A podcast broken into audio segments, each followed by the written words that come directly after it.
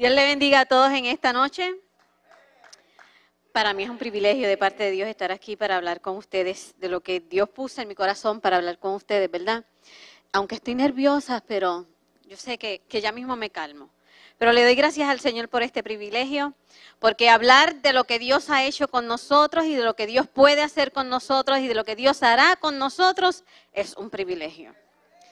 Yo no sé cuántos de ustedes tienen mahón puesto hoy, pero yo veo varias personas, ¿verdad? Eso es una casualidad. Pero el que esté usted aquí hoy es propósito. En esta noche yo le quiero hablar del tema de la casualidad al propósito. Y yo le pido que me acompañe en el libro de Ruth, capítulo 2, versículos 15 al 18. Si usted quiere saber de dónde sacaron el cuento de Cinderella, Cenicienta, lea Ruth, ¿sabe? Ruth capítulo 2, versículos 15 al 18 dicen, Luego, cuando fue otra vez a recoger espigas, vos ordenó a sus criados, deje que también recoja espigas entre los manojos de la cebada y no se lo impidan.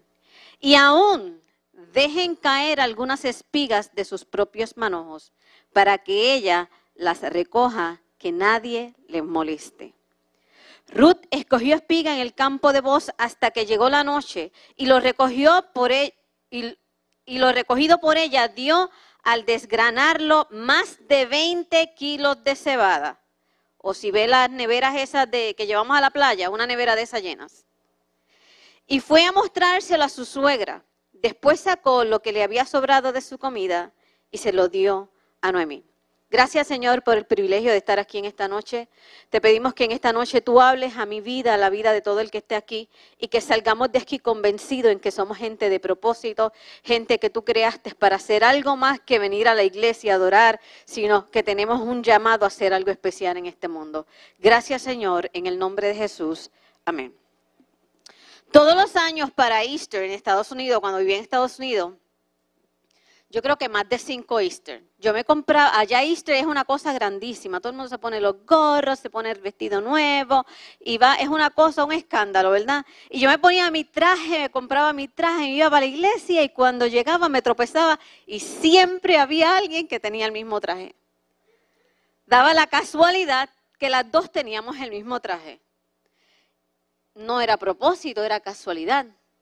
Porque la casualidad no tiene nada que ver con la fe. No tiene nada que ver con lo que va a pasar mañana. No tiene nada que ver con intención ni con lo que vamos a hacer. Eso es simplemente casualidad. Yo no sé si usted ha podido leer las historias del 9-11, pero una de ellas dice que cuando, antes, cuando las torres se fueron a derrumbar, que el avión les dio, un muchacho llegó tarde a su trabajo porque se había comprado unos zapatos nuevos, le hizo una burbuja en la parte de atrás y no llegó y el muchacho se salvó. Otra muchacha ese día le tocaba comprar unas donas. Llegó tarde al trabajo, cuando cayeron los edificios, se salvó. Y otro salió a coger un break en, el medio, en, el, en esa hora y se salvó. Y nosotros podemos decir, pero toda esa gente murió y fue propósito. Yo soy de las que pienso que todo, nuestros días están contados en la tierra. Y el día que nos toca, nos toca. Pero el propósito de esa gente es lo que hay que cuestionar. Yo no creo que nosotros somos cristianos que venimos a la iglesia, que debemos de ser cristianos solamente para venir, adorar, miércoles, domingo, nos fuimos y no hicimos nada más. A mí me apena cuando yo veo mucha gente que dice, yo nunca he tenido un encuentro con Dios. Yo nunca he escuchado la voz de Dios. Bueno, si quiere escuchar la, la voz de Dios, abre la Biblia y si lo quiere oír hablar duro, léala en voz alta, ¿sabe? Así, de esa manera lo puede escuchar muy bien. No espere que nadie venga a decirle grandes cosas, sino que todo lo que Dios le quiere decir está ahí. Pero lo que, los propósitos que Dios tiene para nuestra vida tienen intención para ella. Por ejemplo, yo traje estos sticky notes aquí, los, sticky notes estos. Cuando Arthur Frey, que fue el que los... Yo, yo, me, yo, yo, busqué quién los hizo, ¿sabes? Google funciona, mi hermano, Google funciona. Cuando Arthur Frey fue a hacer los, los sticky notes, él, él, era que cantaba en el coro de la iglesia y él entonces en el himnario ponía muchos papelitos, muchos papelitos para dividir los, los himnos que iban a cantar ese día. Pero cuando abría el himnario, ¿qué pasaba? Se caían al piso y entonces había un regrete de papelitos y se le perdía la página y todo eso. Hasta que se acordó que un amigo del Spencer había hecho una pega que se la habían rechazado porque no funcionaba. Esa pega no funcionaba. Y él dijo, pero yo me di cuenta que cuando yo lo pego aquí y lo pego en el papel, no daño nada. Y así fue como se creó el sticky note. A veces pensamos que porque las cosas no funcionan a la primera, no hay propósito de Dios en ello. A veces pensamos que porque las cosas no van como creemos, no hay propósito de Dios en ello. Y aún en esta pandemia hay propósito de Dios en ello. Aún en la educación a distancia hay propósito de Dios en ello. Yo todos los días lloro, le voy a decir una cosa. Yo todos los días lloro y yo todos los días le peleo a Alex, todos los días. Pero después yo digo, tú sabes que yo creo que Dios está tratando con mi paciencia. Yo soy la persona más apurada del mundo. Pero yo pienso que en todo esto usted tiene que ver qué Dios quiere conmigo, qué Dios está haciendo conmigo. Y yo pienso fielmente que está trabajando con mi paciencia para moldearme, para, ok, respira, que no se acaba el mundo. La diferencia entre la casualidad y el propósito es que la, casualidad es una combinación de cosas que pasan porque sí, pues no las podemos evitar. Pero en el propósito hay una intención en hacerlo, ¿ok? Ya le dije antes que la casualidad no necesita fe, las cosas pasan. Es más, nos llenan de duda, porque a veces llegamos y mira qué casualidad que me encontré con fulano de tal, pero no le damos casco a lo que... ¿Por qué llegó fulano de tal? Sin embargo, el propósito nos llena de metas, de enfoques, de, de luchas, de fe, porque tenemos que trabajar con ese propósito. Si usted no sabe qué, para qué está en este mundo, usted tiene que, que pensar en esta noche, ¿qué yo hago aquí? ¿Por qué yo estoy aquí? ¿A qué yo vine aquí? De toda la gente que pudo nacer, ¿qué yo hago aquí? De toda la gente que pudo estar hoy en esta iglesia, ¿qué yo hago aquí? ¿Es casualidad o es propósito? Cuando leemos en la Biblia, dice que mi, Elimelech, el esposo de, de Noemí, se había ido de Judá porque había hambre. Y después allá en Moab murió él murieron sus hijos, pero antes de eso habían conocido a Orfa y a Ruth. Y quedaron viudas. Todas quedaron viudas. Y si nosotros nos empezamos a ver las historias de estas mujeres, podemos decir, válgame, pues yo lo que fueron allí fue a sufrir, porque se fueron de aquí porque tenían hambre, encontraron hambre allí, tuvieron que regresar, vienen a regresar, y bendito, las pobres mujeres quedaron viudas. Y hay personas que viven así todo el tiempo. Me pasa esto y me pasa aquello y me pasó lo otro y me pasa... Todo lo malo le pasa a ellos. ¿No se ha encontrado con gente así?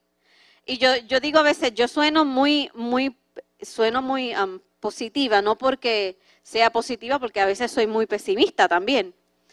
Pero trato de reflejar afuera eh, que soy positiva, porque yo digo, lo que decimos con nuestra palabra atan en la tierra, a menos que haya agua. Mis hijos lo saben que si no hay agua yo me pongo en depresión. Pero la voluntad de Dios será esa, sabe bregar conmigo. Dice la Biblia que en el camino, Noemí le dijo a Orfa y a Ruth, mira, váyanse con su familia. Y aquí es donde yo quiero detenerme. Orfa y Ruth tuvieron las mismas oportunidades. A las dos se le dijo exactamente lo mismo. Pero una sola decidió dejar su tierra, sus amigos y su familia e irse detrás de un Dios verdadero. Tú y yo podemos tener las mismas circunstancias en la vida, pero cómo nosotros actuemos es lo que va a determinar el propósito. La voluntad de Dios siempre se va a cumplir, no me malinterprete. Lo que Dios quiere con usted, lo que Dios quiere conmigo, siempre se va a cumplir. Nosotros quizás podemos atrasar un poco por nuestra, nuestra desobediencia, vamos a decir, pero al final terminamos donde Dios quiere que terminemos. Las dos tuvieron lo mismo. David y Saúl tuvieron las mismas situaciones.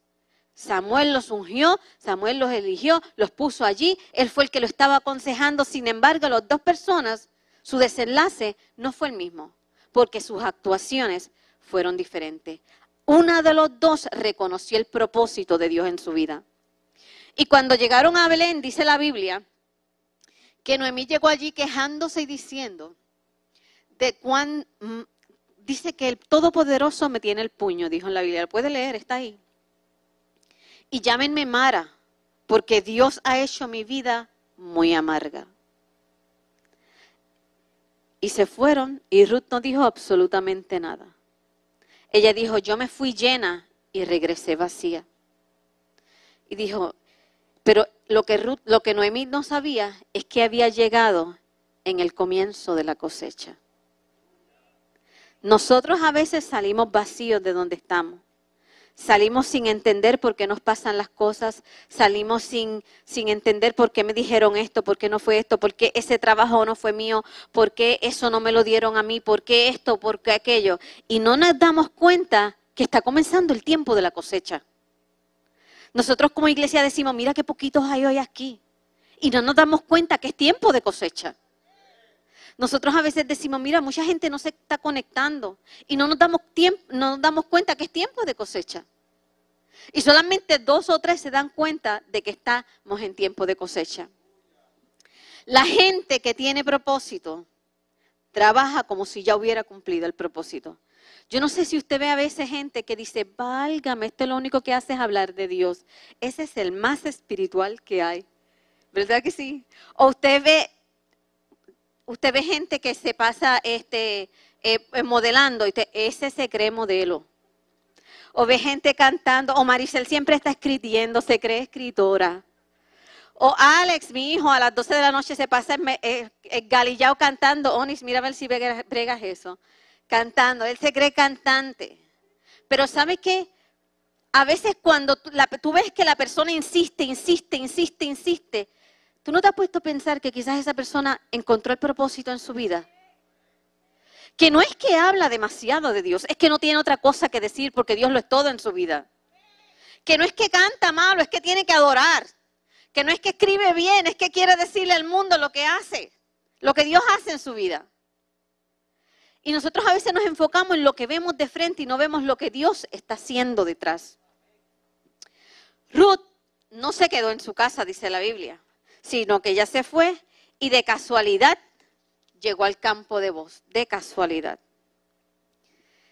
Y dice la Biblia que cuando Ruth estaba allí trabajando desde por la mañana, después que pidió permiso, porque en este tiempo eh, lo que ahora sería lo que llamaríamos como los cupones, en aquel tiempo la gente que tenía tierras dejaba que sus trabajadores recogieran, pero dejaban una parte para que las demás personas vinieran y pudieran recoger. Y Ruth llegó allí a recoger, pidió permiso y estuvo todo el día.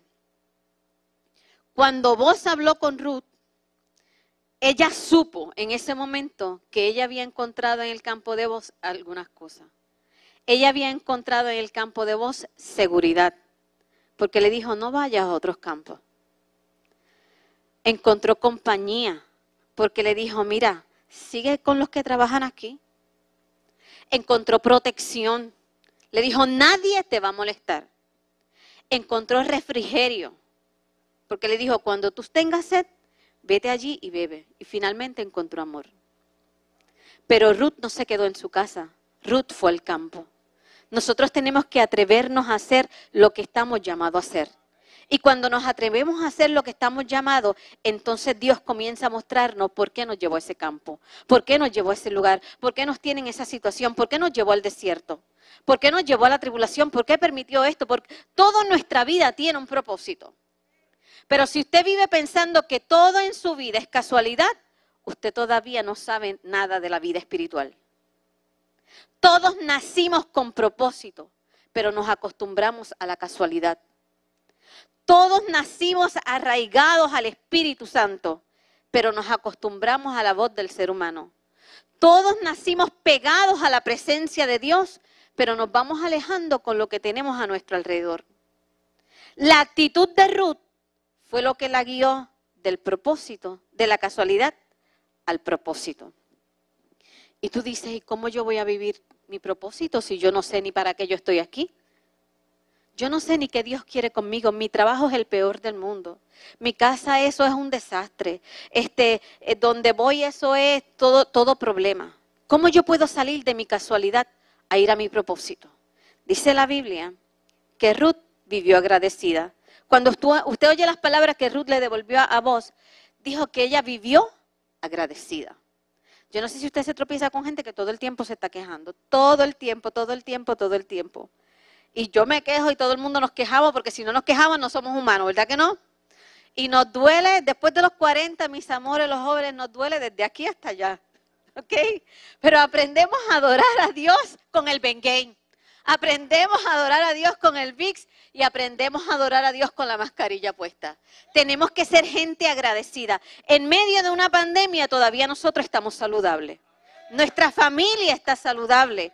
Vemos gente que ya murió y sin embargo nuestro núcleo más cercano está saludable. Ruth reconoció la gracia de Dios en todo. Tú puedes hablar como Noemí y decir, el Todopoderoso me tiene el puño.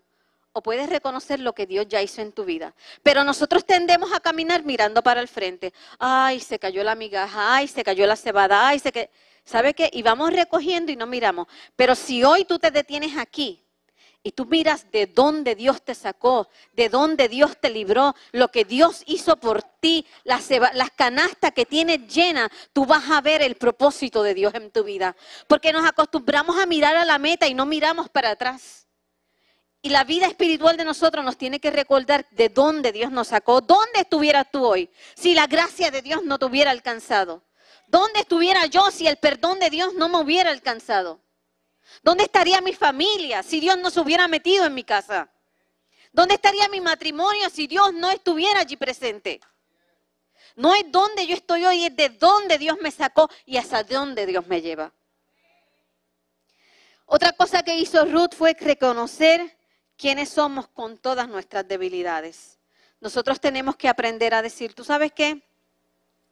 Yo no soy fuerte en esto, pero soy fuerte en esto y trabajar con nuestras fortalezas. Y trabajar y, decir, ok, en esto yo no puedo hacerlo tan bien, pues vamos a trabajar con lo que puedo. Y Dios va a ir moldeando nuestra vida para lo que Él quiere con nosotros.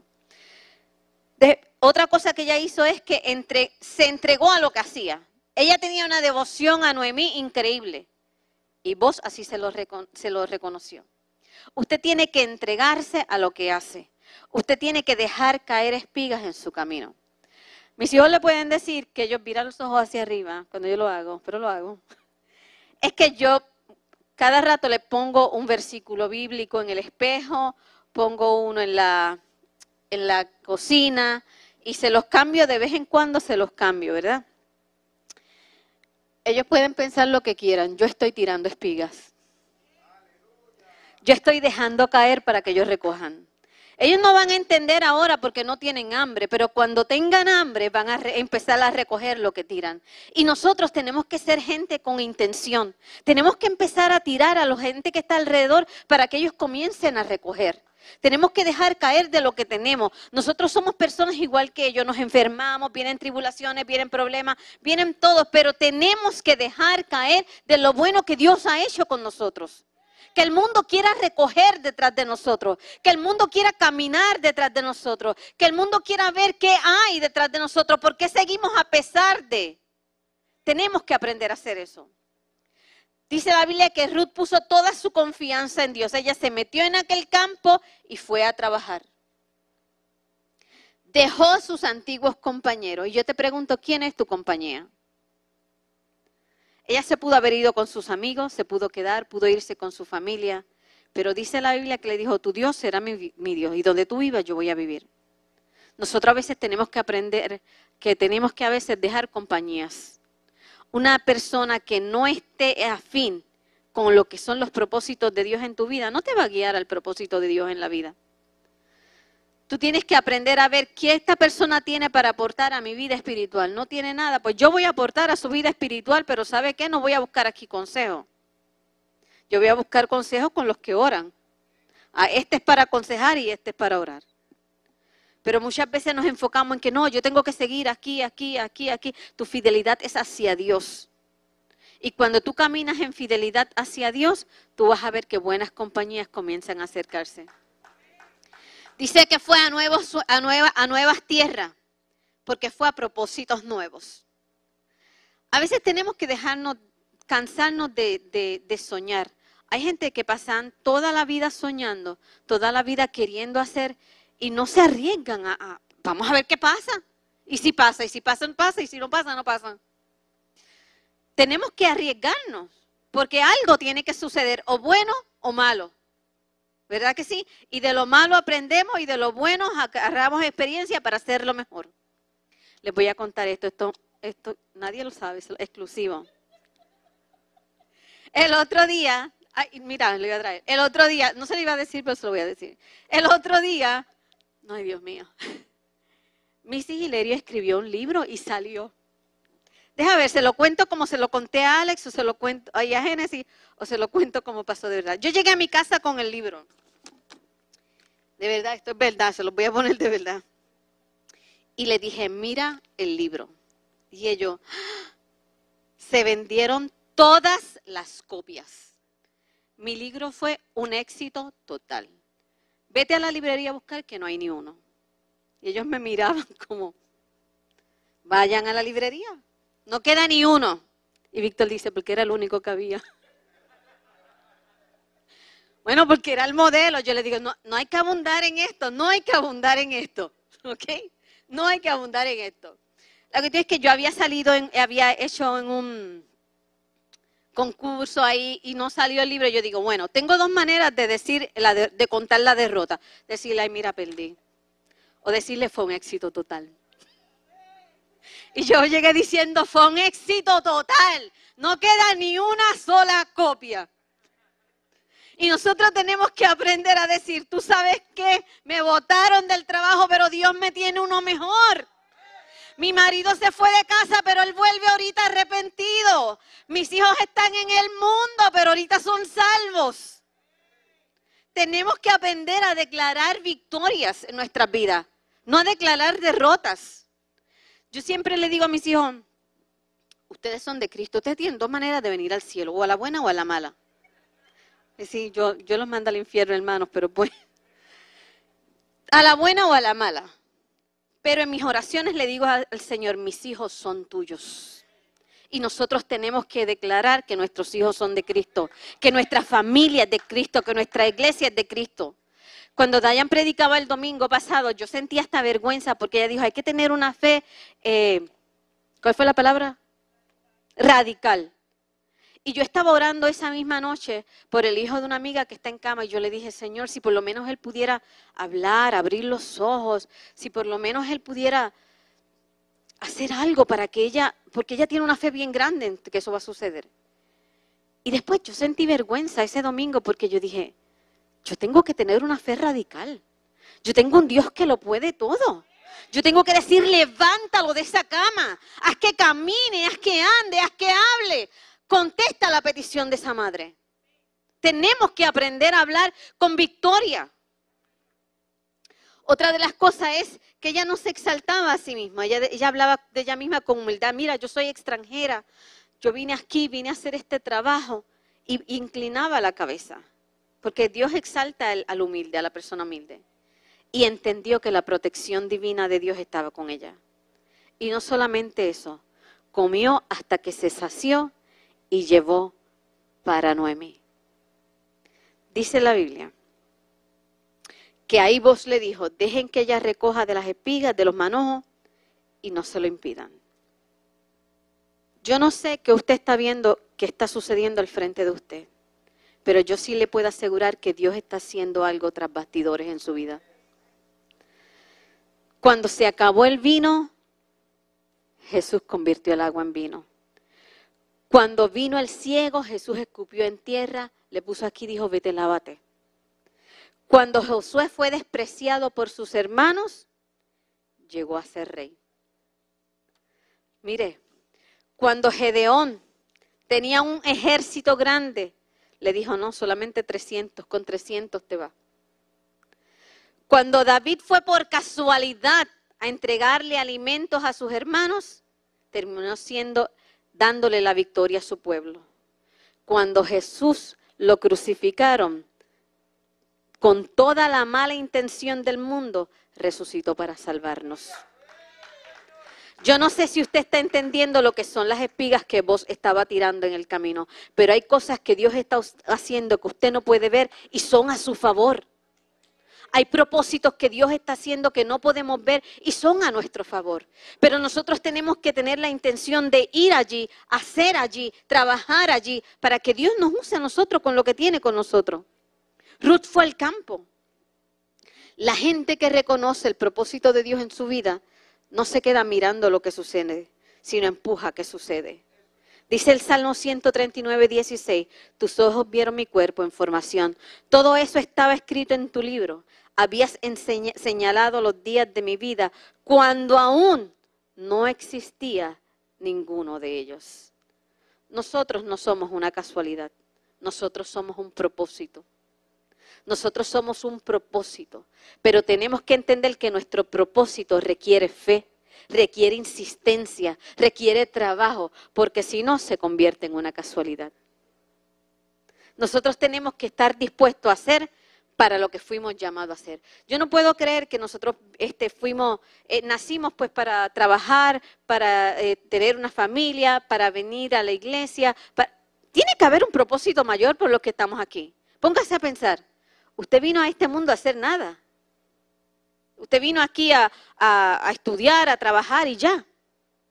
No, usted tiene que tener un propósito donde usted algo, haga algo por el reino. Ya Jesús hizo todo por nosotros. Ahora nos toca a nosotros tirar las espigas que, que vos tiró y dejar que Ruth recoja detrás de nosotros.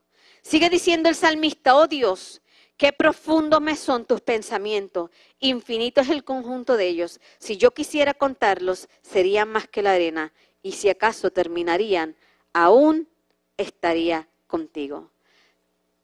Muchas veces Dios trabaja en silencio, porque si trabaja con mucho ruido, lo vemos como casualidad. Y vemos las cosas imposibles, porque si fueran posibles, pasarían porque sí. Nosotros tenemos que aprender a mirar con los ojos espirituales. ¿Saben por qué estas personas pudieron ver el propósito en su vida? Porque ellas pasaron hambre, ellas enviudaron, ellas se tuvieron que mudar. Una de ellas fue a tierra de extraños. Era, una se sentía amargada y la otra estaba extranjera. Pero aún así continuaron trabajando continuaron adorando y, continuaron haciendo lo que pensaron que era su propósito. Nosotros podemos quedarnos en la casualidad de la vida, pero eso no conlleva sacrificio, ni entusiasmo siquiera. Todo pasa porque si usted viste ese pez, que pues lo que Dios quiera, pues lo que Dios quiere es tu propósito. Es que, es que pues tú sabes que las cosas llegan cuando Dios quiere y pues cuando, amén, las cosas llegan cuando Dios quiere, pero tenemos que trabajar por ese propósito. Tenemos que movernos el propósito de Dios a nuestra vida. Lo que Dios está haciendo sin que veamos es lo que Él nos va a dar a nosotros, pero lo que nosotros damos para Él es lo que estamos haciendo. Hay que aprender a confiar en que la voluntad de Dios será, pero hay que atrevernos a trabajar en pro de esa, de esa voluntad. No podemos decir, eh, este, este, hay gente que dice, por ejemplo, este trabajo es, bien malo. Yo sí, este trabajo, el trabajo que yo tengo es el peor del mundo. Puede que sea el peor trabajo del mundo, pero tú puedes ser el mejor trabajador dentro de ese trabajo pésimo. Puede que tú estés pasando por una tribulación bien grande y tú digas, es que esto es lo que Dios quiere para mí. ¿Quién le dijo a Dios que usted Dios quiere para usted? Busque por qué lo están puliendo, para qué Dios lo está puliendo, cuál es el propósito de Dios en su vida. Todo lo que Dios hace y permite en nuestras vidas es para sanarnos de adentro hacia afuera. Pero estamos acostumbrados a ver la casualidad de la vida. Nos acostumbramos a, ver lo que pasa aquí afuera y no vemos qué pasa más allá. ¿Qué pasa más allá? ¿A qué vinimos aquí? ¿Qué vamos a hacer nosotros por Dios? Nada de lo que hagamos lo va a sorprender, pero todo lo que hagamos puede quedar fruto. Yo les invito a estar en pie en esta noche.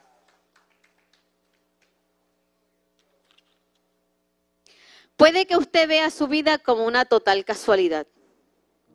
Que usted diga, esto me pasó y después me pasó lo otro y después me pasó lo otro. Y usted viva así feliz. Pero yo le invito a tocar el corazón de Dios y a decirle, enséñame mi propósito aquí. Enséñame para qué yo estoy aquí. Déjame ver lo que mis ojos no ven. Déjame ver las espigas. Déjame ver para qué yo estoy aquí hoy. No puede ser que tú estés conformándote con, con adorar y ya. Porque ¿qué vas a hacer tú por Dios? ¿Qué tú puedes hacer por los demás? Por los que no están en el campo. ¿Qué es lo que tú vas a tirar para que otros recojan? Tiene que haber algo más de lo que estás haciendo. Si te conformaste con lo que estás viviendo, yo te invito a que esta noche tú salgas con hambre de hacer algo más. Si te conformaste con lo que tienes, yo te invito a que tú te examines y digas, ¿qué es lo que Dios quiere conmigo? No puede ser este poquito.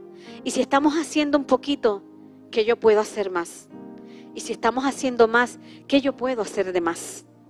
Dice que Ruth estuvo desde la mañana hasta la noche trabajando. Y ahí llevó para su familia, para lo que, le sobraba. No solamente de lo que le sobraba de comida, sino llevó 22 litros de cebada. Esta noche Dios te, te dejó a ti recoger cebada. ¿Qué tú vas a llevar para tu casa? Cuando tú salgas de aquí hoy, ¿qué tú vas a llevar mañana a tus amigos? ¿Qué tú vas a llevar a tus compañeros de trabajo? ¿Qué tú vas a llevar a ver eh, a, los que te, a los que das a través del internet?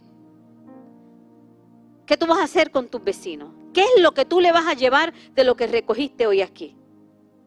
Porque si es casualidad, necesitamos entonces orar a Dios para que nos enseñe propósito. Y si tienes propósito, no dejes desperdiciar el don de Dios que puso en ti. Hay que entender que la casualidad ocurre por sí, pero el propósito requiere fe. Vamos a orar en esta noche. Te damos gracias, Señor, porque nos hace entender que tus hijos tenemos propósitos.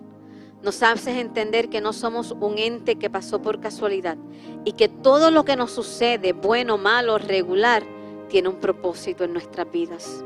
Enséñanos, Señor, a sembrar para cosechar Enséñanos, Señor, a tirar para que el otro recoja, pero sobre todas las cosas, enséñanos a recoger con humildad. Enséñanos, Señor, a, guardar y enséñanos a saciar nuestra sed espiritual y llevarle a aquel que no tiene. Que cuando lleguemos a casa esta noche, que cuando nos encontremos con nuestro amigo, con nuestro vecino, tengan que decir como Noemí, antes yo vivía pensando que el Todopoderoso me tenía amargada, pero ha sido de bendición y ha sido de agrado para mí. Que nosotros podamos entender que en tus propósitos y tus planes para nuestras vidas son buenos todo el tiempo, mejor de lo que pensamos, Señor, y que esta noche salgamos de aquí de la casualidad al propósito eterno. En el nombre de Jesús.